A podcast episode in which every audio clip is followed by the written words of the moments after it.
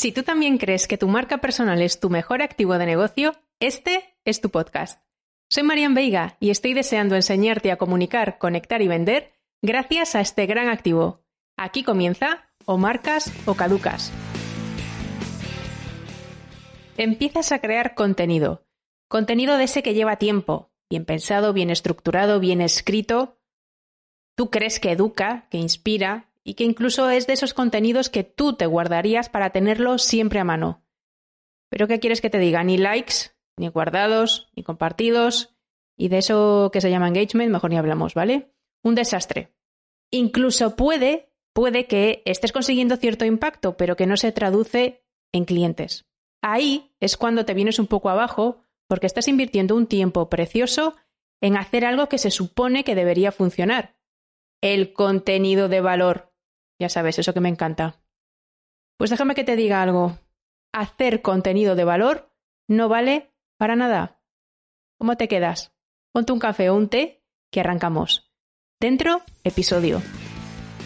Vale, hoy no voy a hablarte ni de tipos de contenido ni de formatos que al algoritmo de Instagram o, o al algoritmo de LinkedIn les encanta. Eh, de hecho, si tuviera que destacar uno de los errores más comunes a la hora de generar contenido, es precisamente este. Nos emperramos en pensar primero en cuál va a ser el contenido perfecto. Eh, que si venga vídeos, eh, lives, reels, en fin, todas estas cosas que no son tan importantes. Lo principal es pensar en la idea del contenido y en el propósito. Y hoy quiero contarte qué es lo que he hecho yo para que mis contenidos se hayan convertido en esa piedra angular de mi negocio, sabiendo además, como sabes, que solo tengo dos canales digitales abiertos, mi cuenta de Instagram y mi cuenta de LinkedIn, a las que hace solo un mes he sumado este podcast. Ayer mismo, esto me pasa bastante a menudo, un emprendedor me contrató, bueno, pues un servicio o un servicio de consultoría estratégica y me comentaba que desde hace un tiempo, un tiempo a esta parte, está eh, tratando de generar contenido de valor y dedicándole mucho tiempo a esta tarea pero que no le está dando los resultados esperados. ¿Qué hago? Investigo sus redes, su web, me leo su lead magnet que tiene publicado y, oh, sorpresa, resulta que sus contenidos, es verdad, son buenos, están bien planteados, están bien escritos. Es más, utiliza bien las keywords, los CTAs, eh, le mete a los contenidos todas esas cositas que se supone que deben tener, emojis, eh, resaltados, negritas, en fin, eh, visualmente están muy bien construidos. El problema es que no están orientados a su buyer persona. Es más, después de leer sus contenidos me doy cuenta que ni él mismo debe tener claro quién es su buyer persona. Pues déjame que te cuente un secreto. Tener bien definido, tener bien construido, conocer bien a tu buyer persona es la clave del éxito de tus contenidos. Solo así vas a ser capaz de generar contenidos que realmente les vayan a enganchar. Es más, Solo así te vas a ganar su confianza y solo así conseguirás que tus publicaciones se conviertan en palanca de compra. ¿Quieres que tus contenidos te ayuden a traducir followers, seguidores en clientes? Entonces tienes que apostar por crear contenidos que enamoren a tu buyer persona. Y querido, querida, tienes que entender también que esto no es hablar para todo el mundo, ni es tratar temas de una forma muy genérica, ni convertir tus redes en una especie de cajón desastre de contenidos o de temas poco conectados o poco cohesionados. Preocúpate y ocúpate de crear contenidos útiles de verdad, que ofrezcan respuestas concretas a problemas concretos. Esto siempre lo repito. Contenidos que además le ayuden a avanzar en la consecución de sus objetivos. Con esto te resultará un poco más fácil trasladar esa sensación de coherencia, esa coherencia que ellos necesitan o que ellos necesitan percibir para confiar en ti. Si no perciben con claridad lo que les quieres contar y les generas cierto ruido porque tus contenidos no están lo suficientemente aterrizados o no son lo suficientemente claros, no confiarán en ti. Si no confían en ti, no creen en ti. Y si no creen en ti, no te van a comprar. Es más, se irán con otro o se irán con otra. Y esto siempre duele. Pero claro, para saber lo que necesitan, no solo tienes que saber quién es tu buyer persona, sino que además tienes que conocerle como la palma de tu mano. Te cuento cómo lo he hecho yo, ¿vale? Y a ver si esto te da alguna idea. Por si aún no tienes muy claro, además, de qué es exactamente esto del buyer persona, porque me he lanzado a hablar del buyer persona y todavía no lo he definido, el buyer persona no es otra cosa que un estereotipo o una representación de tu cliente ideal, ¿vale? Así que también te recomiendo que antes de empezar a diseñar ningún servicio de ponerte a vender como si no hubiera un mañana, de tener estancia viva por generar negocio, lo primero que debes hacer, o lo que yo haría en tu caso, sería conocer al dedillo a mi buyer persona o avatar, como le quieras llamar, ¿vale? Y eso, te voy a contar ahora cómo, cómo lo hice. Bueno, pues como todo hijo de vecino, eh, arranqué con mi idea feliz de lo que yo creía que era mi buyer persona o de quien yo creía que era mi buyer persona y escribí todas estas ideas que tenía en la cabeza. Lo primero que hice fue listar todos sus puntos de dolor, esos pain points, ¿vale? Los puntos de dolor de mi público objetivo, o de mi avatar, o de mi buyer persona. Listé también las frustraciones, situaciones por las que estaba pasando, eh, anhelos, deseos que quería conseguir, objetivos, dificultades, motivaciones, drivers que le llevaron o que le llevan, o que le pueden llevar, mejor dicho, a elegir o a buscar una mentora como yo para ayudarles a gestionar su marca personal o a generar un negocio en base a su conocimiento. Además de esto, también me preocupé de entender cuáles podrían ser sus principales objeciones a la hora de comprar alguno de mis servicios. Es decir, intenté ponerme en su piel o ponerme en sus zapatos para saber qué tipo de argumentos me darían a la hora de decirme que no o a la hora de desestimar alguno de los servicios que yo le pudiera ofrecer. Pero además de todo esto, de conocer el punto de partida, las necesidades, los dolores, las frustraciones, las posibles objeciones que me pudiera poner, también necesitaba conocer cómo se comporta tanto a nivel online como offline. El offline también existe, ¿vale? Entonces también eh, necesitaba saber o necesitaba investigar un poco, pues por ejemplo, su entorno profesional. Esto a mí me ayuda mucho, ¿vale? Para mi negocio. También eso, saber qué tipo de canales utiliza, cuáles son sus favoritos, tanto online como offline, eh, qué tipo de contenidos consume, a quién sigue, qué es lo que le gusta. Incluso saber qué es, eh, qué es lo que hace en su tiempo libre si hace falta.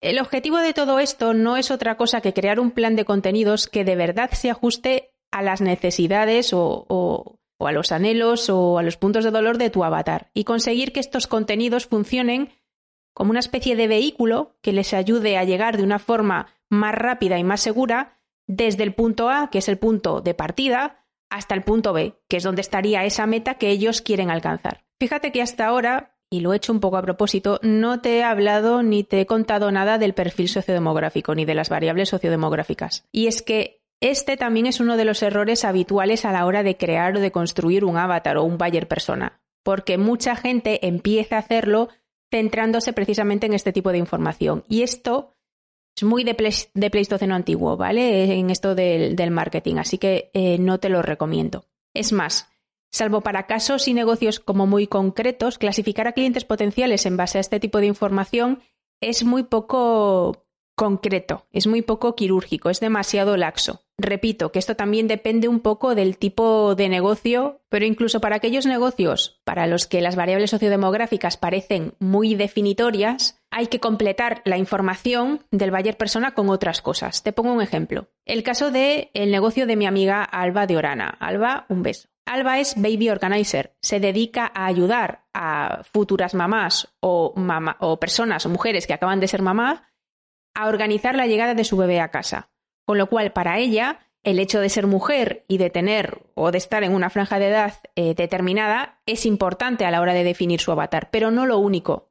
Cuando empezamos a trabajar, incorporamos también información que tenía que ver con el comportamiento de este tipo de mujeres o de estas mujeres, eh, con el mindset de estas mujeres, eh, bueno, puntos de dolor, toda una serie de cosas asociadas a, la situación que vives cuando estás a punto de tener un niño o cuando acabas de tener un niño. Entonces, no todas las mujeres embarazadas o recientes mamás eran el Bayer persona de Alba. Voy a explicártelo de otro modo a ver si consigo que lo visualices un poco mejor. El perfil sociodemográfico o las variables sociodemográficas son como la punta de un iceberg. Es lo más evidente, es lo que se ve a simple vista, pero lo realmente importante es lo que pasa bajo la superficie, es ahí donde está el comportamiento, la conducta de tu buyer persona. Conocer esta parte es lo que te va a ayudar a llegar al corazón de tu cliente ideal. Pero en fin, vuelvo a lo mío, vuelvo a mi caso, a cómo lo hice yo. Listé todos esos puntos de dolor, todas esas frustraciones, todas estas cosas de las que te he hablado y seguí trabajando en la idea que yo tenía sobre mi cliente ideal.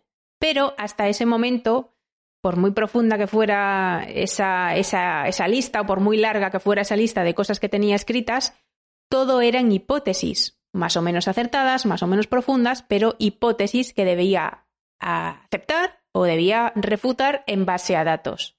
Así que, ¿cuál era el siguiente paso o cuál sería el siguiente paso que debía dar? Abrir una investigación, recoger datos y analizarlos. Que se note que soy analista. Y ahí es donde entran en juego todas esas sesiones gratuitas de las que te he hablado, que hice durante meses y que fueron fundamentales para conocer de verdad a mi Bayer persona. Un montón de horas de conversación con clientes potenciales, pero sobre todo un montón de tiempo de escucha activa esto fue lo que de verdad me ayudó a detectar motivaciones, dificultades, frenos, dolores, que inicialmente ni siquiera yo me había planteado. Y también gracias a estas sesiones gratuitas eliminé algunas de las creencias previas que yo traía y que no se ajustaban 100% a la realidad de mi avatar o a la realidad de mi Bayer persona. Me lo tomé como un proyecto de investigación en toda regla. Pero aun con todo sentía que todavía me, faltaba algo, la competencia. ¿Vale? Esto también es importante. Necesitaba saber qué era lo que estaba haciendo mi competencia, cómo eran sus contenidos, cómo se estaban comunicando, qué tipo de tono estaban utilizando, a qué tipo de clientes se estaban dirigiendo con sus estrategias de comunicación. La observación y el análisis son claves no puedes quedarte solo en el mundo de las ideas. Está muy bien que tú listes todos los puntos de dolor de tu público objetivo o de tu avatar o de tu buyer persona, llámale como te dé la gana. Pero no te quedes solo ahí. Investiga, ve más allá de esas hipótesis que te has planteado y de verdad comprueba que lo que estás pensando es real o estás equivocado. Y ya como uno de los últimos consejos que te doy para conocer mejor a tu buyer persona, porque me estoy liando mucho y esto iban a ser píldoras y al final me estoy aquí liando como si no hubiera un mañana, es que tires o busques eh, informes sectoriales, eh, estudios que tengan que ver con aquella área o con, las áreas que tú vas a trabajar. Por ejemplo, eh, yo lo que hice fue recopilar un montón de estudios y, de documentación sobre marca personal, emprendimiento digital, monetización del conocimiento, en fin, todas las cosas de las que yo hablo. Todo esto te va a permitir conocer muy bien y profundizar muchísimo en el punto de partida de tu avatar o de tu buyer persona. Cuando tú conoces tan bien cuáles son las motivaciones, cuáles son las dificultades por las que tu público objetivo está pasando de verdad, esto te va a ayudar muchísimo a generar los contenidos que de verdad le seduzcan, que de verdad le atraigan. Y oye, cuando haces esto, magia. Pero con todo esto que te estoy contando, te puedes imaginar que esto no fue cosa de un día, ¿vale? Ni de una tarde, ni de una semana. Es más, te diré que aunque ya conozco muy bien a mis Bayer persona, porque tengo varios, la investigación sigue abierta. De hecho, es responsabilidad mía como mentora tener la parabólica siempre, siempre a punto para detectar nuevas motivaciones, necesidades o dificultades por las que esté pasando mi cliente ideal. Así que, en fin, espero que todo esto te haya, te haya servido de algo. Pero antes de despedirme, quiero responder a dos preguntas que seguro que ya tienes ahí en tu cabeza, que son las dos preguntas del millón relacionadas con el, con el Bayer persona, o las dos preguntas más habituales que me suelen hacer a mí, pues eh, eso, las personas que entran en contacto conmigo. Primero, ¿cómo impacta todo esto en el plan de contenidos? Esto del Bayer persona, ¿qué tiene que ver con el plan de contenidos? Yo creo que esto ya te lo he respondido, pero bueno, voy a hacerlo otra vez. Y después, la segunda, ¿cuántos Bayer persona debes tener? A la primera, es evidente que cuando conoces muy en profundidad cómo es, qué le preocupa, qué le frena, qué desea, cómo es su situación actual, qué frustraciones tiene, qué es lo que está intentando hacer para solucionarse él mismo el problema. Aquí abro un pequeño inciso. Normalmente, cuando hablamos de servicios, más que de productos, cuando hablamos de servicios, las personas que somos muy listas o que nos queremos muy listas, antes de contratar a nadie, lo que hacemos es hacernos un Juan Palomo, es decir, intentamos solucionar el problema nosotros mismos, ¿vale? Entonces, también es muy interesante que tengas en cuenta qué es lo que está intentando hacer tu buyer persona y no es capaz eh, aún así de solucionar y por eso necesita una persona como tú, ¿no? O en qué tipo de coste de oportunidad está incurriendo, si le está costando mucho tiempo o si le está costando mucho dinero. En fin, cuando conoces todo esto, estamos en disposición de saber cuáles son exactamente los contenidos que él necesita y en qué momento los necesita. Y tú después decidirás a través de qué canales se los sirves o eh, a través de qué formatos o a través de qué tipos de contenidos. Lo mejor de todo esto es que al final no solo vas a saber cuáles son los contenidos que le encajan mejor en cada momento a tu avatar o a tu buyer persona, sino que además eh, a ti te facilitará un montón la vida porque sabrás qué es lo que ellos necesitan de verdad. Todo esto te va a ayudar a hacer esa traducción de followers a clientes. ¿Acaso no es esto lo que quieres? Yo sí. Adoro a mis seguidores, adoro a mis followers. Todo lindo para ellos pero adoro mil veces más a mis clientes. O sea, ¿qué quieres que te diga? Bien, pues aclarada la primera pregunta del millón, eh, vamos a por la segunda. ¿Cuántos Bayer persona debemos tener? Bueno, pues, eh, aquí déjame decirte que ojo cuidado, ¿vale? Ojo cuidado con lo que vas a hacer, es decir, ojo cuidado con tener demasiados. Puede ser atractivo inicialmente porque eso, tener varios Bayer persona o tener unos cuantos Bayer persona, pues al final es ir a más público, ir a más porción de tarta. Pero ya te digo que, ojo, cuidado, porque esto puede desviar un poco la atención y puede generar cierta confusión. Si tú estás emitiendo mensajes para diferentes puntos de partida, para distintos avatares, para distintas motivaciones, es probable que tu público objetivo o tu cliente ideal no perciba que la solución que tú le estás proponiendo encaja perfectamente con lo que él necesita. Entonces es cuando empiezan a dudar. Y si dudan, no toman acción. Y si no toman acción, no te compran. Mi recomendación es que empieces con uno o dos buyer persona. Y a medida que vayas profundizando y acumulando ventas, experiencia, continúes con este proceso de observación para detectar nuevos patrones de comportamiento o nuevas necesidades. También ten en cuenta el momento de tu buyer persona. Tal vez inicialmente eh, empieza contigo eh, porque tiene unas necesidades específicas, tú se las satisfaces con el servicio que tienes y que le has proporcionado y a continuación aparecen otras nuevas. Piensa en distintos momentos de tu avatar. ¿Vale? O en la evolución que tiene contigo también. Es decir, a veces no es una cuestión de que sean personas distintas, sino que estén en momentos diferentes. En fin, son ideas que te lanzo para que tú las puedas reflexionar o para, que tú las puedas aterrizar o ver si es aplicable a tu negocio. Lo que, lo que te recomiendo es eso, que no intentes empezar con muchos Bayer personal desde el primer momento porque estarás cometiendo un error de base. Ahora sí, Llegamos al final del episodio que me ha quedado muchísimo más largo de lo que esperaba, o sea, como siempre. Seré feliz si al final he conseguido que entiendas que lo importante para construir un buen plan de contenidos no es si estás utilizando Reels o si estás utilizando IGTV o, si estás utilizando carruseles. Los formatos no es lo determinante, pero sí conocer a tu buyer persona y que lo conozcas muy, muy bien. Entenderle es la clave del éxito de tu negocio. Y solo así podrás ofrecerle el mejor contenido. Ese, ese contenido que funciona como conversor de follower a cliente.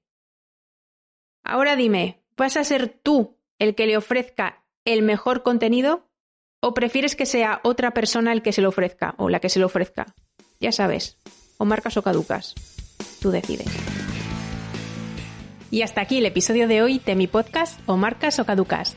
Si te ha resultado útil, me harás súper feliz compartiéndolo en tus redes. Te espero en el próximo episodio con todo lo que sé sobre marca personal y emprendimiento digital.